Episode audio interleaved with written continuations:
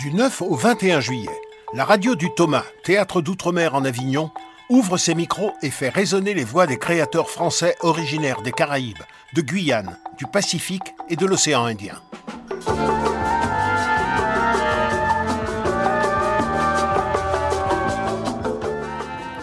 Bonjour, vous écoutez Grand Large en direct d'Avignon au théâtre de la chapelle du Verbe incarné. Aujourd'hui, nous débattons avec nos invités de la conservation des spectacles vivants. Et bien sûr, puisque dans ce théâtre sont invités les créateurs d'outre-mer, nous parlerons en particulier de la conservation de leurs œuvres.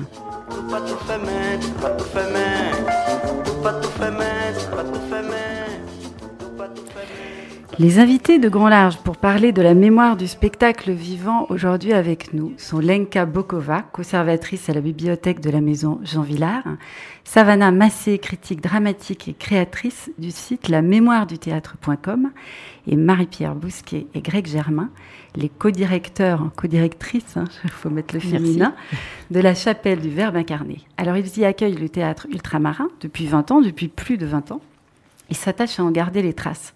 C'est un sujet important car cette mémoire des spectacles d'outre-mer est peu rassemblée, elle est très diffuse et risque de se perdre. Je me tourne d'abord vers vous, Lenka Bokova. Vous êtes donc la conservatrice de la bibliothèque de la maison Jean Villard. C'est l'antenne du département des arts du spectacle de la BNF. Pouvez-vous nous expliquer le travail de cette antenne? Au fond, qu'est-ce qu'on garde pour garder la mémoire des spectacles? Euh, merci euh, de m'avoir invité. Bonjour, bonjour les auditeurs, les auditrices. Euh, alors, peut-être qu'on devrait quand même un peu rappeler les missions de cette antenne d'une façon plus large, puisque après, si on fait un focus sur le off et le, le spectacle outre-mer, il faut qu'on le replace dans le contexte plus général. D'ailleurs, j'ai peut-être un peu tort de parler du off, puisque le spectacle d'outre-mer a aussi été dans le Festival d'Avignon. Hein. On ne se limite pas à la chapelle du Verbe incarné et au off. Donc, euh, cette euh, maison Jean Villard que nous partageons avec l'association Jean Villard a été ouverte en 79 euh, avec des missions de euh, conserver la mémoire de Jean Villard, du Festival d'Avignon, mais du Festival d'Avignon au sens large du terme, pas seulement le Festival d'Avignon qu'on appelle le IN. Euh, donc conserver cette mémoire, la mettre à la disposition du public et euh, la faire vivre. Donc, c'est ensemble avec l'association qu'on partage cette mission dans la maison. L'association est plus pour dans la partie exposition, animation, rencontres, débats, lecture, etc. Et nous, plutôt du côté de euh, ce qui est les collections, leur conservation, mais forcément aussi leur valorisation, leur signalement et leur mise à disposition du public. Donc, euh, effectivement, notre euh, première priorité, c'est le Festival d'Avignon. Euh, ce que nous conservons du Festival d'Avignon, ce sont euh, les affiches, les programmes, la presse constituée en revue de presse par spectacle, euh, les photographies qui peuvent nous venir de plusieurs sources, puisque ça peut être des photographies euh, rassemblés par le Festival d'Avignon, que le Festival d'Avignon nous donne ensuite, ou bien des photographies qu'à un moment on a commandé aux photographes qui prenaient des photos euh, des spectacles du festival. Et puis nous avons aussi pas mal de documents audiovisuels, vidéos, mais aussi euh, des enregistrements sonores que le festival nous donne, que ce soit donc des spectacles euh, présentés au Festival d'Avignon et captés, ou bien des enregistrements de conférences, de rencontres, euh, mais également des émissions euh, télé, radio, pour lesquelles la Bibliothèque nationale de France n'a pas de mission, cela relève de l'INA. Mais nous avons aussi des euh, captations audiovisuelles que les artistes donnent au festival et que le festival ensuite nous, transmet. Donc c'est une mémoire très riche euh, qui, euh, peut-être d'une façon plus profonde que celle que nous conservons pour le off, témoigne des, des travaux d'artistes. Alors, donc maintenant, notre deuxième priorité, puisque donc la première priorité, c'est le Festival d'Avignon. Et là, effectivement, on, tâche d'être aussi exhaustif que possible. Donc la deuxième priorité, c'est là maintenant qu'on entre plus euh, sur le terrain euh, qui nous préoccupe ici, euh, c'est donc la mémoire du off. Moi, j'y tiens beaucoup. de toute façon, c'était une mission inscrite dans les missions de l'antenne de la Bibliothèque nationale de France. Et donc, j'y tiens beaucoup et j'ai pu beaucoup insister sur cet aspect-là. Euh, puisque les artistes circulent beaucoup entre les deux, entre les deux festivals. Euh, comme l'avaient montré des expositions que nous avons faites à la, à la, à la bibliothèque de la Maison Jean Villard euh, à l'occasion de 50e anniversaire et 50e édition du, du OFF. Je devrais dire 50e édition d'abord et 50e anniversaire après. On a bien montré comment les artistes circulent entre les deux. Donc pour le OFF, compte tenu de sa disons, de sa richesse, de la masse de spectacles, de la masse des théâtres, euh, nous euh, avons déjà beaucoup à faire, à collecter autant que possible la trace de chaque spectacle. Euh, donc la trace de chaque spectacle, c'est au moins l'affiche qui continuait, ouais, qui, qui l'affiche qui continue à jouer vraiment un rôle important dans la promotion des spectacles au moment du festival. Et moi, je, vois mal comment le festival serait sans affiche, même s'il y a des efforts de réduire peut-être le gâchis papier, l'invasion. je trouve que c'est une caractéristique du, festival, l'affiche. En tout cas, nous n'avons pas à juger de son intérêt ou pas. Euh, elle existe, donc nous la collectons. Euh, on pourra peut-être tout à l'heure parler aussi de ce, de ce concours hein, qui est finalement, euh, j'aime bien le dire, un peu un appât euh, qui sert à faire euh, connaître le travail et favoriser l'arrivée des affiches euh, à la bibliothèque de la Maison Jean Villard. Donc nous collectons les affiches, nous collectons les tracts, ce qui n'est pas très compliqué parce qu'il suffit de tendre la main ou passer dans les théâtres et ramasser tout ce qui est sur les présentoirs. les programmes des théâtres, les dossiers de presse, là, on est très aidé par le bureau du HOF, euh, euh, déjà donc du temps de, grec, et puis aujourd'hui, ça continue. Euh, on, travaille très très bien avec le, le, HOF. La revue de presse que nous faisons avec le bureau de presse du HOF. Et là, ce qui touche plus à ce que je pense qui vous intéresse aussi, on invite les compagnies à nous transmettre aussi tout ce qu'elle a où elle diffuse ou garde du spectacle, que ce soit les teasers, les captations, parce que ça existe aussi, il y en a pas mal, des photos, des textes, bien sûr, surtout quand ils ne sont pas encore édités, euh, et euh, éventuellement des dossiers de presse en version électronique. On n'est pas encore aujourd'hui, mais on pourra en parler, euh, dans une filière directe du numérique au numérique. Hein. Pour le moment, on demande aux compagnies de passer par un support, que ce soit la clé USB, ce qui est plus fréquent maintenant qu'il y a quelques années où c'était plutôt des, DVD ou des CD. Euh, donc, euh, voilà ce qu'on peut dire euh, déjà en, introduction. Après, on pourra approfondir dans, l'échange les questions que vous, vous, allez pouvoir me poser. En particulier, peut-être ce qu'on en fait après. Oui, c'est-à-dire qu'on se retrouve avec euh, mm. beaucoup d'éléments. On voit que vous avez un souhait, en tout cas, d'exhaustivité. Alors, à l'intérieur de ça, pour euh, peut-être arriver sur notre sujet, est-ce que est-ce qu'il y a beaucoup d'outre-mer? Est-ce qu'il y a une entrée particulière dans la manière dont vous, dont vous classez, peut-être? Parce qu'il faut bien classer pour avoir accès au mm. spectacle euh, qui concernerait ces régions Alors, nous ne classons pas par thème, ni par zone nous classons pour le off par lieu. Donc tout est classé par lieu. Donc, effectivement, tout ce qu'on a pu collecter de la chapelle du Verbe incarné, puisque c'est vrai que c'est le haut lieu du spectacle d'outre-mer, mais c'est pas le seul, puisqu'il y a des auteurs qui sont joués ailleurs, il y a des artistes qui se produisent ailleurs à la chapelle du Verbe incarné. Donc effectivement, euh, après, il faut chercher par les noms des compagnies, les titres des, spectacles ou des pièces et les noms d'auteurs. Donc là, je peux peut-être vous expliquer un peu, pardon, vous expliquer un peu plus en détail la manière dont on travaille. Alors, moi, je vais, avant ça, faire réagir Marie-Pierre Bousquet et Greg Germain, mais pour ça, je vais vous faire écouter un petit son qu'on a été chercher auprès d'un metteur en scène et directeur de lieu qui s'appelle David Bobet. C'est comme tout ce que fait euh, la, chapelle, du Verbe incarné, c'est important de donner un maximum de visibilité aux expressions des, ultramarins et des ultramarines. C'est euh, essentiel, essentiel de, rappeler leur présence sur le, continent, dans l'hexagone, euh, qui a vite très très forte tendance à oublier que la France est un archipel, que son histoire est multiple, que ses origines sont, diversifiées, que son histoire est complexe. Et ce, devoir de mémoire, euh, il, est, essentiel.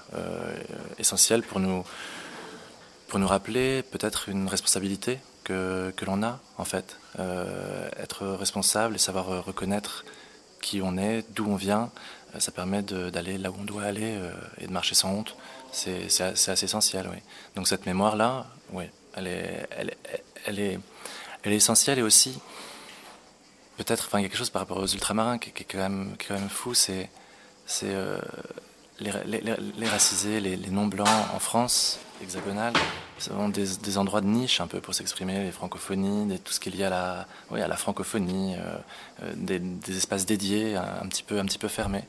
Euh, et, et, les ultramarins euh, bah, n'y ont pas accès, puisqu'ils sont français. Mais en même temps, comme ils sont noirs, ils n'ont pas accès non plus aux scènes euh, nationales, aux scènes. donc c'est un peu, un, peu, un, peu, un, peu, la double peine, c'est un peu les grands, les grands oubliés.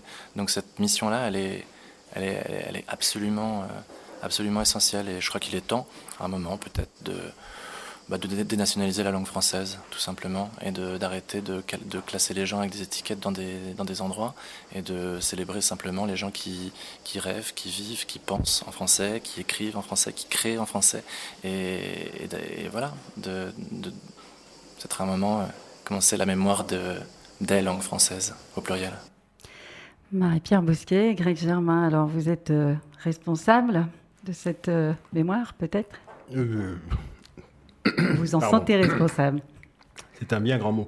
Je voudrais simplement, sur ce qu'a dit euh, Lenka Bokova, euh, rappeler ce qu'est Avignon. En fait, le festival d'Avignon, au départ, il naît avec Jean Villard, Jeanne Laurent, etc. Après 46, il a donc près de 72 ans aujourd'hui. C'est le plus ancien de nos grands festivals, probablement le plus grand festival de spectacle vivant en France.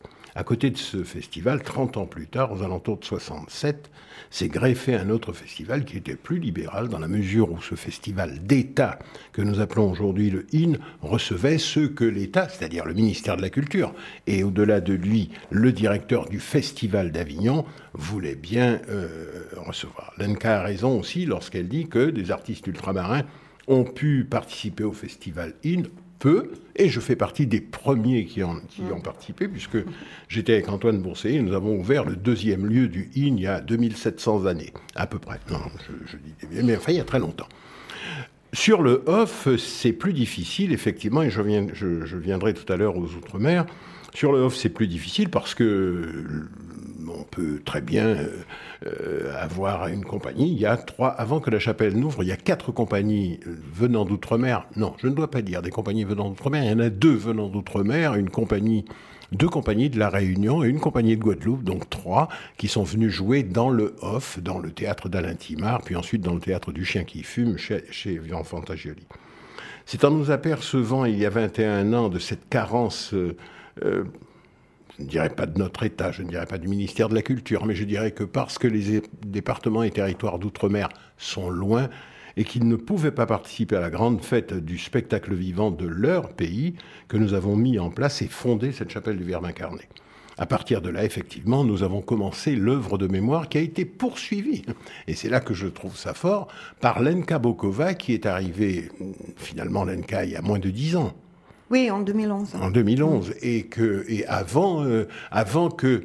Alors, c'est un petit peu compliqué. Euh, nous avons refondé le OFF lui-même en 2003. En 2006, nous l'avons pris. En 2009, j'ai été nommé président. Et à partir de là, j'ai vu arriver Lenka Bokova qui a décidé, elle, vraiment, euh, peut-être avec une mission du, du, ministère de la Culture, de collecter tout ce qui se faisait dans le OFF. Mais nous avions déjà commencé avant, évidemment.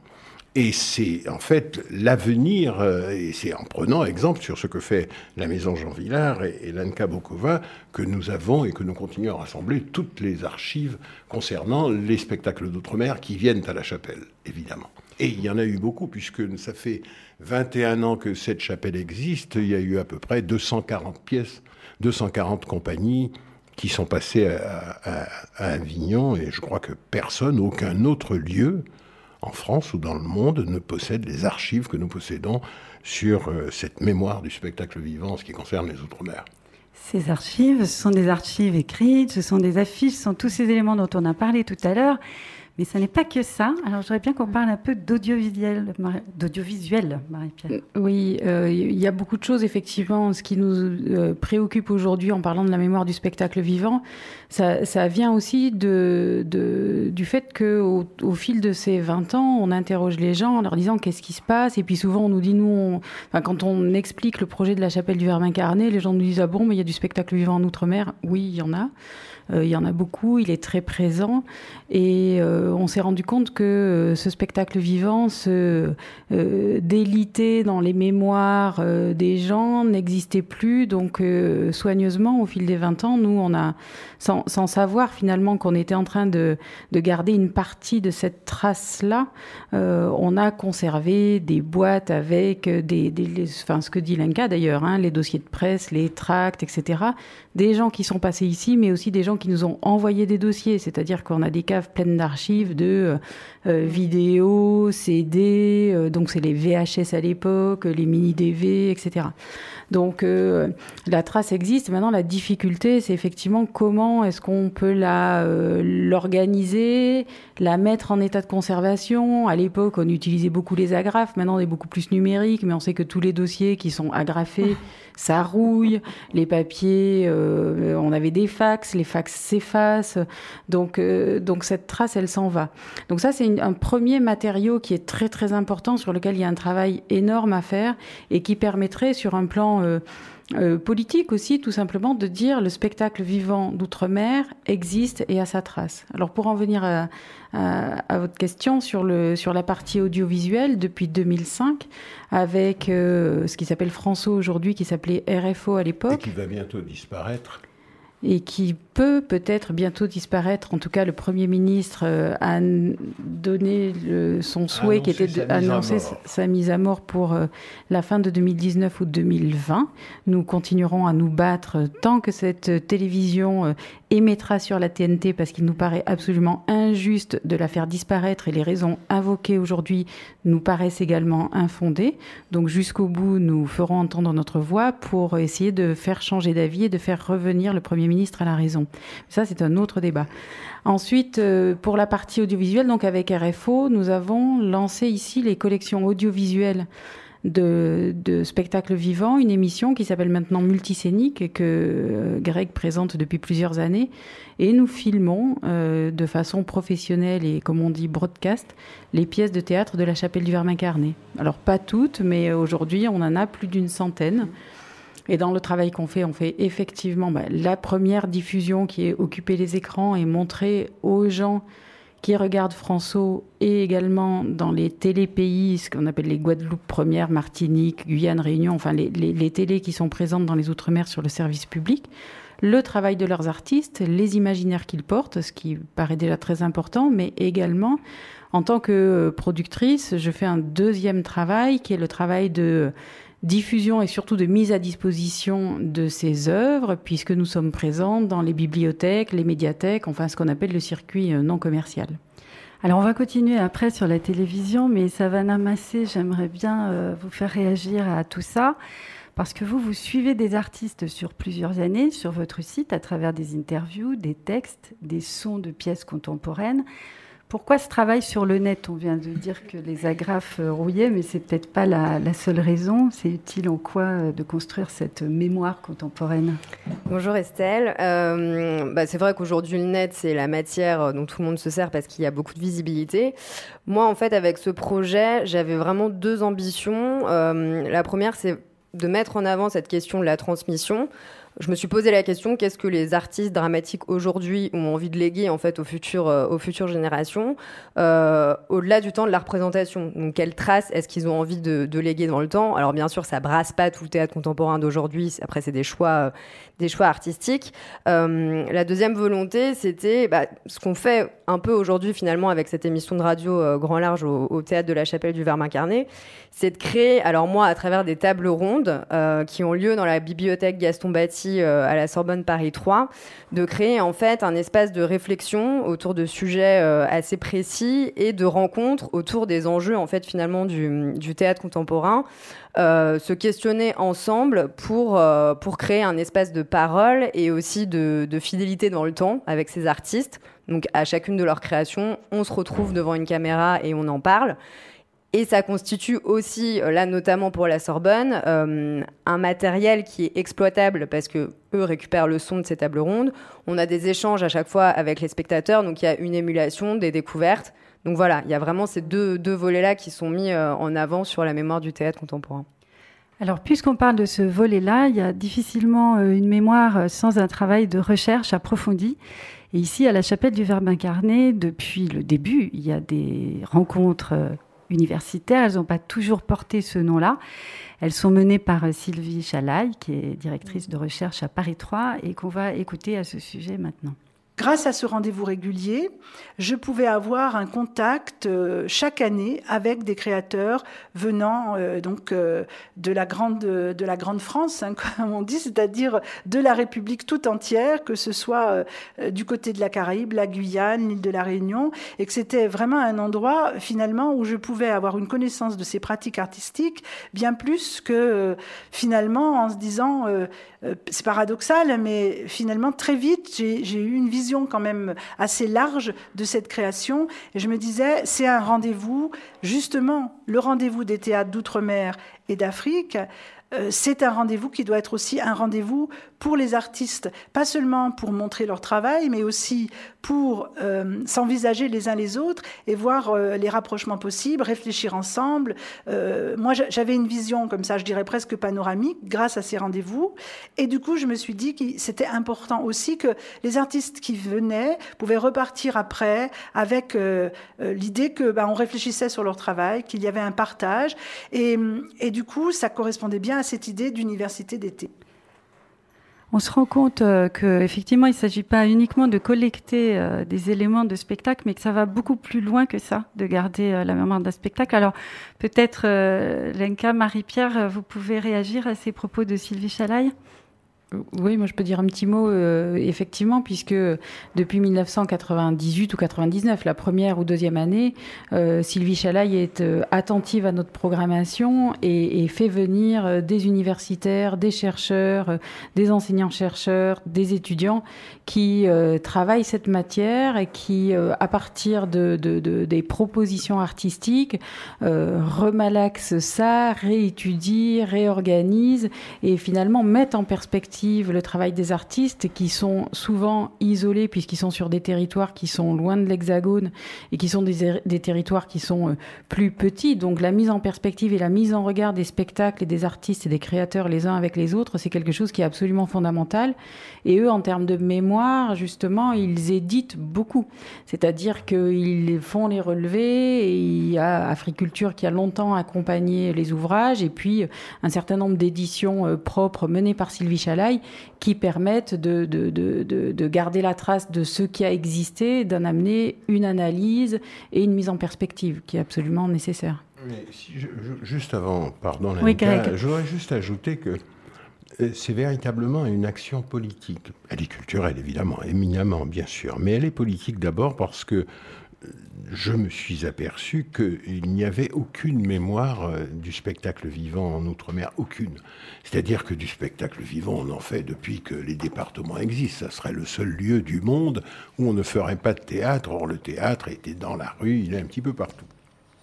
Et donc c'est ceci qui a procédé à la fondation de la chapelle du Verbe incarné pour pouvoir essayer surtout de garder cette mémoire et de dire non, nous avons fait, nous avons déjà fait quand nous sommes partis pour la première fois en Nouvelle-Calédonie, Marie-Pierre et moi, pour chercher un spectacle, on nous a dit, mais qu'est-ce que vous allez faire en Nouvelle-Calédonie? On ne fait pas de théâtre. Oui, on fait du théâtre en Nouvelle-Calédonie et nous en avons ramené depuis 2003.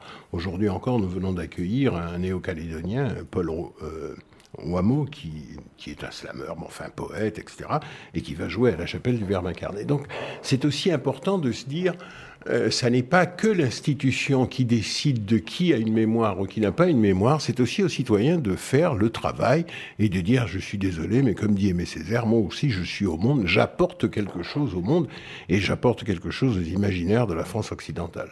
Oui, c'est comme ça que j'appelle euh, la France. C'est vrai que si c'est un archipel, il y a des France euh, dans l'océan Indien, il y a des France dans l'océan Pacifique, il y a des France dans la Caraïbe, etc. Donc là, nous sommes en France occidentale. D'accord. Alors Lenka, vous, vous faites euh, votre travail de citoyenne. Vous avez décidé effectivement de collecter cette mémoire du, du off, y compris euh, et pas seulement du, du in. Comment est-ce que vous mêlez euh, la recherche, les, enfin, les, travaux universitaires et ces mm, mm, spectacles-là? Mm, Alors, je voudrais d'abord peut-être préciser le fait que c'est pas moi qui a commencé avec la collecte de la mémoire du Hof. C'est depuis euh, que la, la, bibliothèque existe à la maison Jean Villard et même ce travail a été, euh, ça peut paraître curieux, mais finalement c'est tout à fait logique, a été fait par l'équipe du Festival d'Avignon, Paul et Mélie Puo. C'est euh, dans les archives du Festival d'Avignon qu'on va trouver les, la, la première mémoire collectée du Hof depuis, en fait, 1967. Donc nous avons poursuivi. C'est vrai que moi, ce que j'ai fait, ce que j'ai pu faire, parce que Marie-Claude Billard, qui m'a précédée, a terminé le travail qui était priorité numéro un, c'est-à-dire l'inventaire du fonds Jean Villard et de fonds Jean Rouvet, que moi, j'ai pu après euh, poursuivre euh, le, euh, nos efforts, centrer nos efforts sur le traitement du des archives du festival et sur le, la, collecte, mettre le paquet sur la collecte et son signalement. Parce qu'en fait, la collecte s'est faite depuis 79, tout était bien classé par lieu. Donc la, logique du, du, de la collecte a été bien instaurée, mais ce n'était pas signalé. Et cela m'amène à rebondir sur la question que vous, avez les uns et les autres évoquée, qui est ce que j'appelle la vivification de la mémoire. Parce que c'est vrai que mon métier, on l'appelle conservatrice, c'est vrai que notre mission est conservée, mais on ne conserve pas dans des boîtes de conserve qu'on ferme. notre euh, objectif et ce qui nourrit notre passion au travail, c'est le public d'aujourd'hui, pas seulement le public vague et euh, hypothétique de demain. Hein. Donc, euh, euh, quand je parle de la vivification de cette mémoire, ce sont les chercheurs qui nous sollicitent et qui font aussi que ce que nous faisons trouve un retour chez eux. Et Sylvie, d'ailleurs, vient venait régulièrement à la bibliothèque se ressourcer aussi de ce que nous avons chez nous et euh, nous avons accueilli aussi des moments de rencontre et euh, il y a eu plusieurs euh, travaux divers et variés qui ont été faits. Par exemple, il y a eu une chercheuse qui est venue faire un recensement chez nous de tout ce que nous avons sur le théâtre africain, ce qui me fait penser au fait qu'on pourrait très bien confier à quelqu'un le recensement des ressources présentes à la Maison Jean Villard sur le théâtre d'outre-mer. On pourrait très bien euh, confier ce travail à un, étudiant en Master 1, Master 2, je, pas forcément plus loin, puisque, en fait, à la différence de ce que vous, vous collectez ici, vous rassemblez ici et vous conservez ici, nous n'allons pas très en profondeur chez nous. Hein. Et là où il y a parfois des euh, ressources plus profondes, enfin quand je dis plus profondes, j'entends par là l'audiovisuel, photo, etc., autre chose que dossier de presse, tract et affiches, c'est euh, très lacunaire. Euh, c'est un puzzle qui manque beaucoup de pièces. mais je vais, je vais vous interrompre parce que c'est grâce à l'ENCA que ce travail a été fait vraiment en profondeur par la maison Jean Villard. Parce que lorsque l'ENCA arrivait, le OFF comptait commençait à, approcher les 800 spectacles par jour. Ça veut dire 800 compagnies, 800 dossiers de presse, 800 affiches, 800 strate. Enfin, euh, et je, revois l'ENCA très rapidement venant me voir en disant il faut, avec son vélo, venant me voir me disant bon, vous êtes le président, il faut que tout le monde puisse nous donner les affiches, que tout le... et nous avons mis ça en place. Et je salue vraiment votre travail, l'ENCA. Pardon, je vous ai interrompu, mais je voulais Merci. Dire ça. oui, c'est alors comme je l'ai dit, c'est pas simplement conserver, c'est aussi faire en sorte à ce que par euh, l'échange qu'on peut avoir avec les chercheurs, euh, principalement avec les chercheurs, bon, évidemment aussi les amateurs, mais c'est, ça va moins, moins loin. Euh, cela permet de, de, donner du sens à, à ce que l'on fait et aussi comprendre ce de quoi il s'agit. Ça aiguise notre appétit. Alors, je dis chercheur, mais on a fait aussi des expositions euh, à la bibliothèque. Et pour moi, c'est toujours des sujets qui sont l'occasion de me rendre compte de tout ce qu'on pourrait encore en faire. c'est les, les, vraiment les mises en appétit. Hein, parce que, et, et d'ailleurs, ça a été suivi des faits. Parce que quand on a fait la première exposition sur la jeunesse du Hof dans les archives du Festival d'Avignon, ça a donné lieu à un master euh, et, euh, ensuite maintenant il y a un autre master qui se fait sur les lieux du Hof et ce master sur les lieux du Hof, il pourrait pas se faire sans, sans les ressources qui sont euh, à, la bibliothèque. Et, toute la question est aussi de se dire comment effectivement on rend cette mémoire active. Parce que conserver, mm. c'est une chose, mais on a des mâles pleines là-dedans. Alors peut-être que Internet, vous, euh, comment euh, gérez-vous la partie numérique qui permet aussi, en ce qui nous concerne pour les Outre-mer, on a aussi la question de, de, l'origine et de la localisation. Nous, on a à chaque fois des océans à traverser mm. pour venir jouer. D'ailleurs, si l'existence de cette radio est aussi pour permettre de franchir les remparts, mais au-delà des remparts, de franchir les océans et de s'adresser à tout le monde.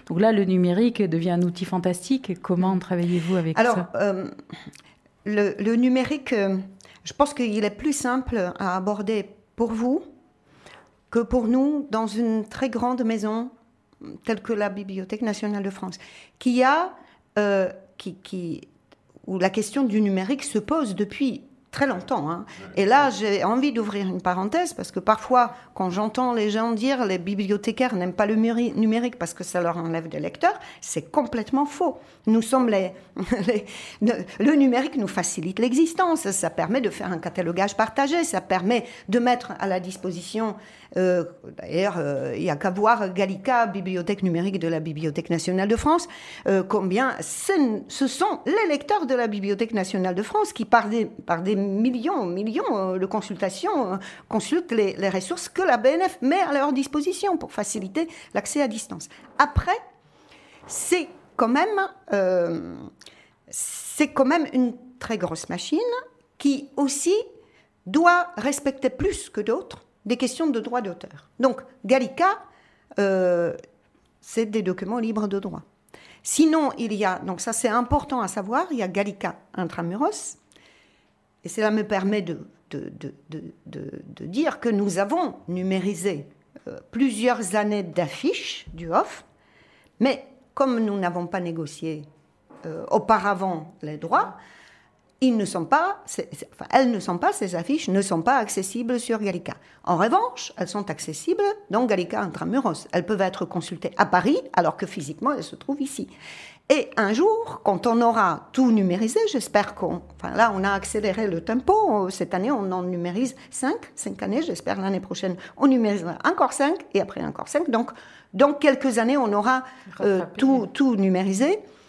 Euh, et donc, cela nous permettra de pouvoir feuilleter sans aller ouvrir les tiroirs, sortir des pochettes, euh, manipuler les affiches, ça les abîme. Donc, du coup, on pourra avoir, on pourra permettre aux chercheurs de faire un travail sur les affiches à partir de Gallica Intramuros, sachant qu'en plus, dans quelques années, en fonction de l'évolution de la législation, et peut-être en fonction de ce qu'on pourra faire en matière de euh, négociation de droit, on pourra peut-être le publier. Mais le travail est fait et il est fait, je dis pas pour l'éternité, mais quand même pour, euh, pour longtemps.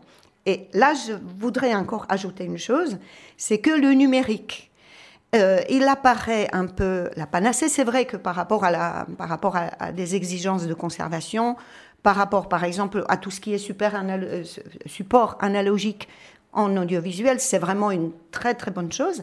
Mais la conservation du numérique, c'est un vrai problème. Et la BNF a la solution. La BNF, la grande maison. Hein. il y a le SPAR, hein, une machine avec des robots, avec euh, tout un protocole de transfert des données réguliers, de manière à effectivement préserver la sécurité des données numériques, mais qui se chiffrent dans des milliards. Voilà, exactement, exactement. Et c'est dans ce, dans ce SPAR-là, dans ces robots-là, que se trouvent les, affiches off numérisées, les vidéos numérisées, les photos numérisées.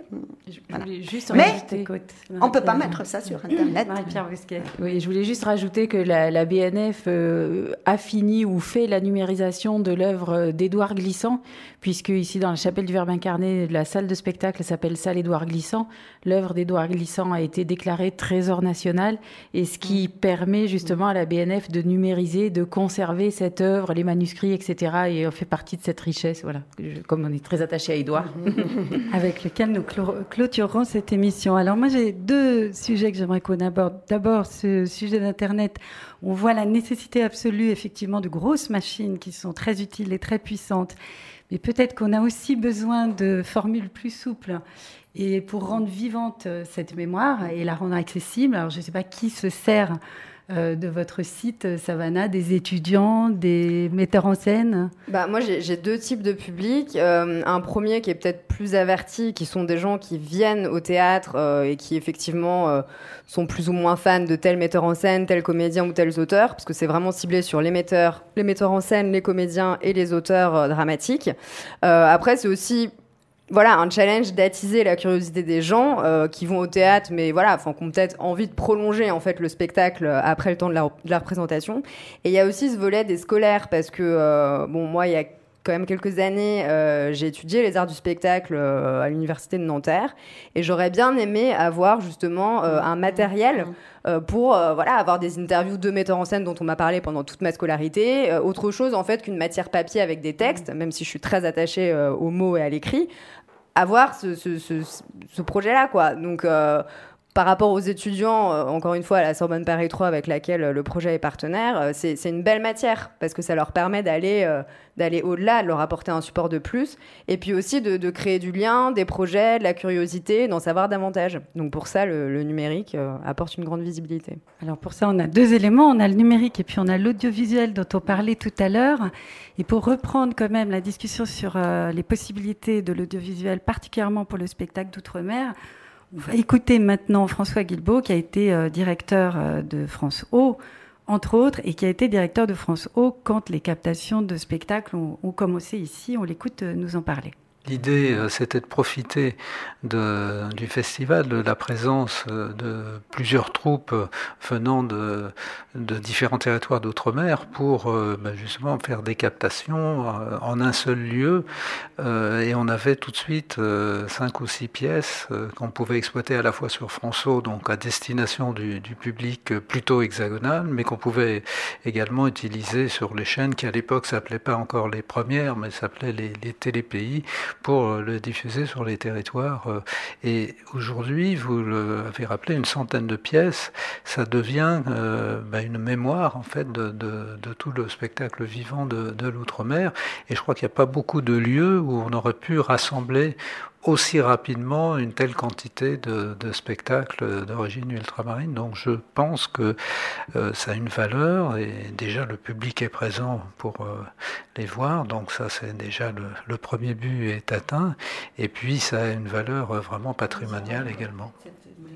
Marie-Pierre Bousquet. Alors du coup, on entendait François Guilbeault, Marie-Pierre Bousquet et Greg Germain. Euh, on repartait dans cette époque où vous avez commencé non seulement accueillir les spectacles dans cette chapelle du Verbe incarné, mais à les filmer, c'est-à-dire à vraiment en écrire euh, une histoire, et une histoire de tous les programmes, euh, ou presque tous les programmes qui sont venus ici depuis 20 ans. Et oui, finalement, cette notion de, de, de, mémoire est arrivée au fil de l'eau.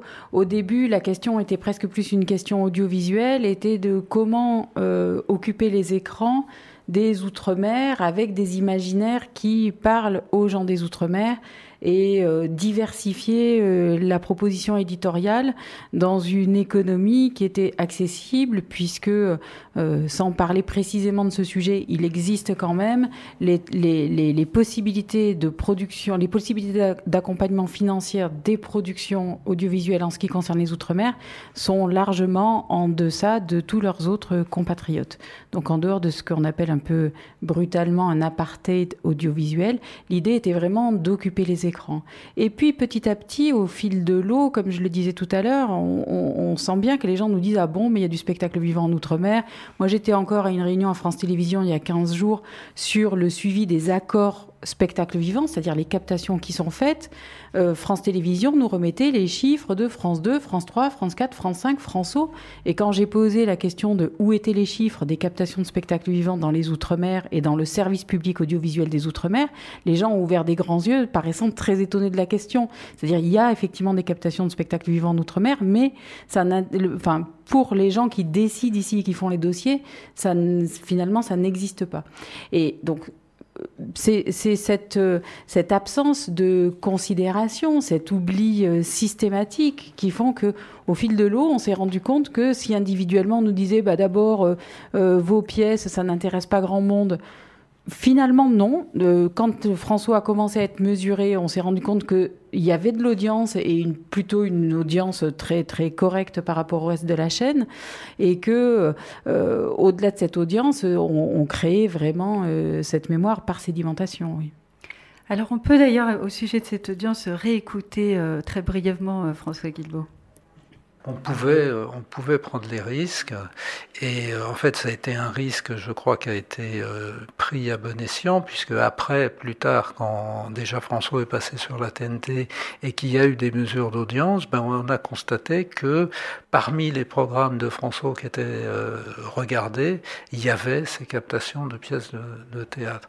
Et puis, bon, après, j'ai été, après, après François, j'ai été aussi directeur général de France 2. Et à l'époque, euh, c'était l'époque où on avait relancé de la captation de, pièces de théâtre. Alors c'était évidemment des pièces plus euh, assez grand public, mais ça marchait très très bien. On a fait des audiences euh, remarquables avec avec certaines pièces de théâtre, justement parce que ça avait un peu disparu des antennes et ben, il y a un public pour ça et ils étaient contents de le voir. Alors peut-être il faut pas le faire tous les soirs, mais préserver un côté euh, événementiel, mais ça fonctionne. Il n'y a pas de fatalité.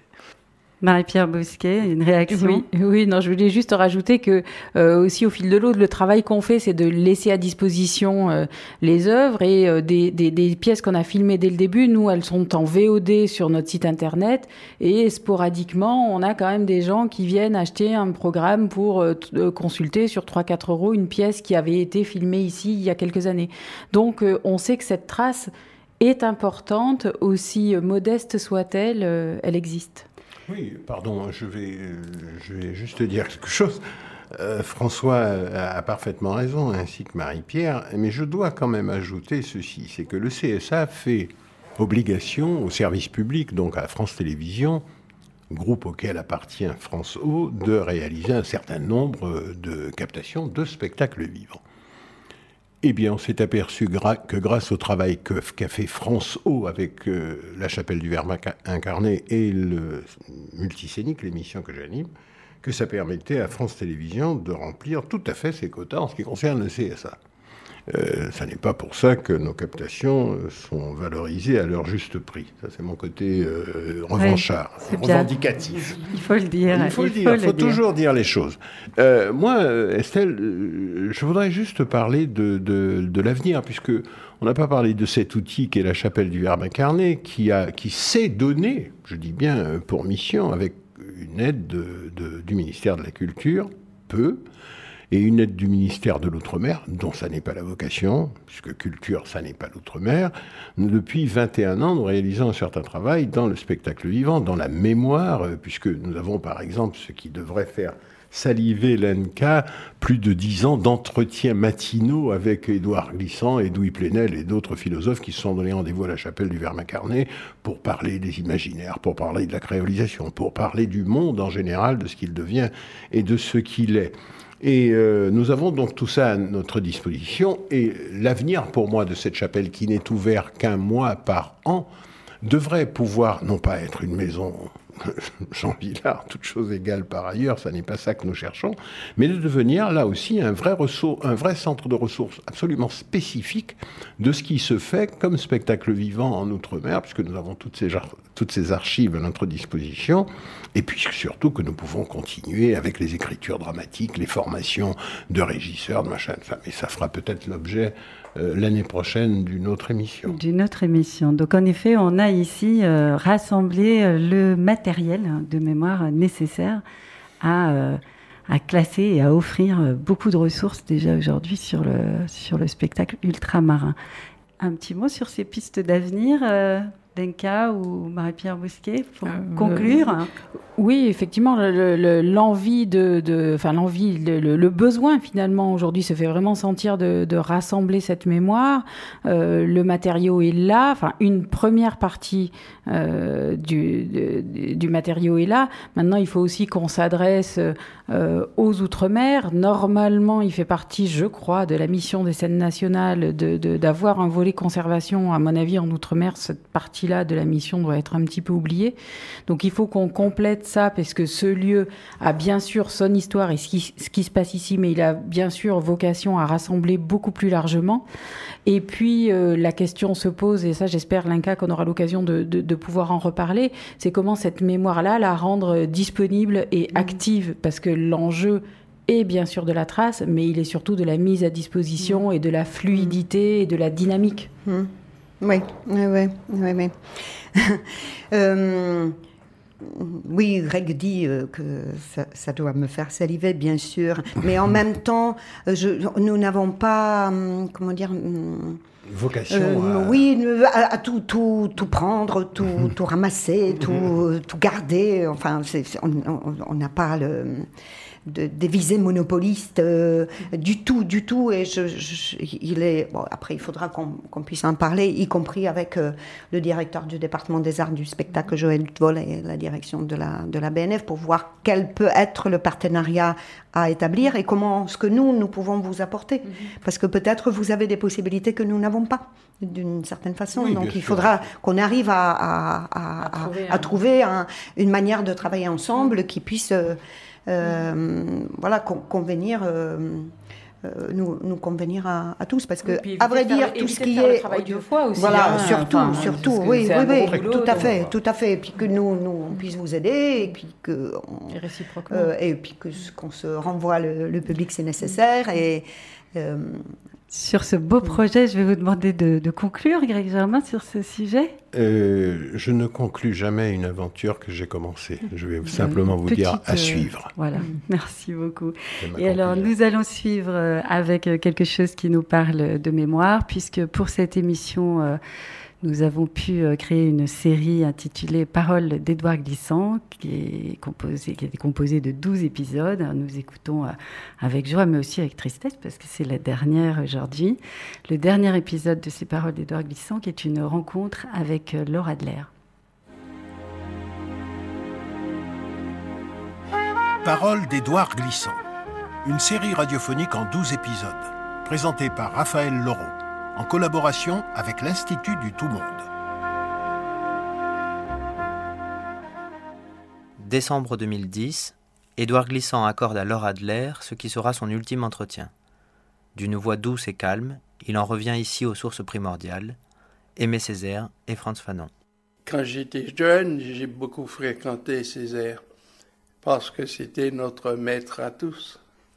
Mais je n'ai jamais participé ou acquiescé ou adopté euh, les théories de la négritude.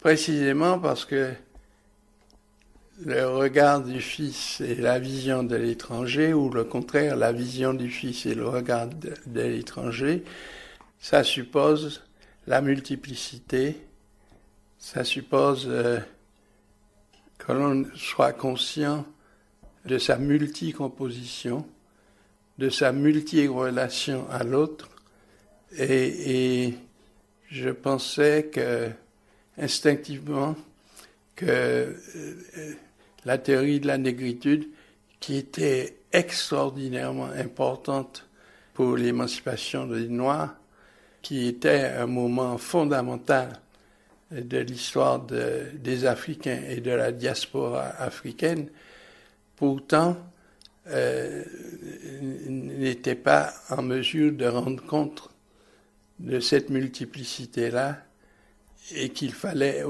autre chose. Et c'est ce que j'ai appelé la colonisation. On peut dire de la pensée de Fanon euh, qu'elle a été aussi nécessaire, peut-être plus, qu'à la théorie de la négritude, mais qu'elle a souffert d'un surplus d'idéologie. Mais euh, c'était normal à l'époque. S'il n'y avait pas l'idéologie, euh, et moi je peux, rien ne marchait. Et moi, moi je peux témoigner, pour avoir discuté avec Fanon peu avant sa mort, qu'il était prêt à revoir la pensée anticoloniale, à débarrasser peut-être d'un surplus idéologique. Et c'est dommage que Fanon soit mort si jeune, car il, aurait été un des acteurs les, plus prestigieux du XXe siècle. je suis persuadé de ça. Aujourd'hui, sa pensée, pour qu'elle soit féconde, il faudrait qu'on la continue dans son esprit. Mais les gens souvent s'arrêtent à répéter mécaniquement ce qu'il a dit, euh, sans, sans aller plus loin. Et je pense que c'est un tort qu'on lui fait, parce que Fanon avait un grand sens de la relation des cultures, de la relation des peuples et, de leur liberté. Alors, quand on me dit euh, oui, mais plus personne ne s'intéresse à la poésie, je dis chez vous, oui, peut-être, mais pas dans le monde. Dans le monde, la poésie, c'est une force terrible. Euh, euh, elle soutient les révoltes, elle soutient les prises de conscience elle soutient les, dévouements. Comme la poésie de Césaire a, a soutenu l'élan des peuples africains. Et il a fallu que Césaire meure pour qu'on le reconnaisse ici. Tant qu'il était vivant, bon, il était là et puis c'est tout. Mais quand il est mort, les gens se sont dit, mais non, mais effectivement, c'est un grand poète, etc., etc. Et, c'est ce que je veux considérer, qu'il était un, grand poète.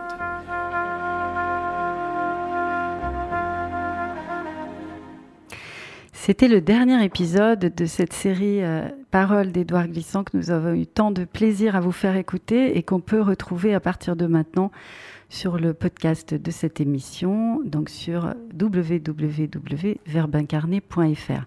Alors merci infiniment, Lenka Benkova, d'être venu euh, avec nous pour parler euh, de, ces questions de mémoire. Merci Marie-Pierre Bousquet. Avec plaisir. Merci Greg Germain. Je vous dis au revoir à tous. Euh, poussez, euh, vous qui nous écoutez, la porte du théâtre de la chapelle du Verbe incarné, où se jouent chaque jour des spectacles venus de l'outre-mer, et ça jusqu'au 28 juillet. Rendez-vous aussi à la maison Jean Villard à Avignon, au 8 rue de Mons, et sur le site maisonjeanvillard.org pour euh, y consulter toutes les richesses dont on vous a parlé aujourd'hui. Toujours sur le net, je vous invite à découvrir les trésors réunis par Savannah Massé sur la mémoire du théâtre.com. Et je vous rappelle que vous pouvez écouter cette émission à 15h sur Radio Grenouille à Marseille, à 19h sur Allegre FM en région parisienne et encore une fois, bien sûr, sur notre site verbincarné.fr. Et puis, comme aujourd'hui c'est la dernière de cette série d'émissions en direct d'Avignon, je fais quand même un tout petit remerciement, bien sûr, à l'équipe de la Chapelle incarnée dans son intégralité pour son énergie et son efficacité à créer ce média en plein cœur des représentations du festival.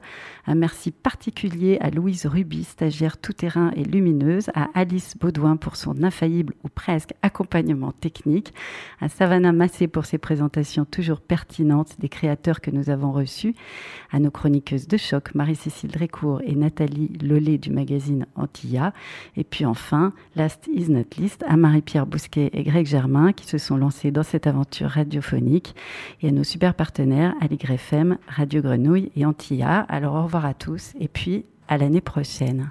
Désolée, je prends la parole pour un dernier merci. Merci Estelle d'avoir relevé le défi de monter cette radio et d'en assurer la réalisation sur ces deux semaines. C'était vraiment formidable et on se dit à l'année prochaine. À très bientôt. Au revoir.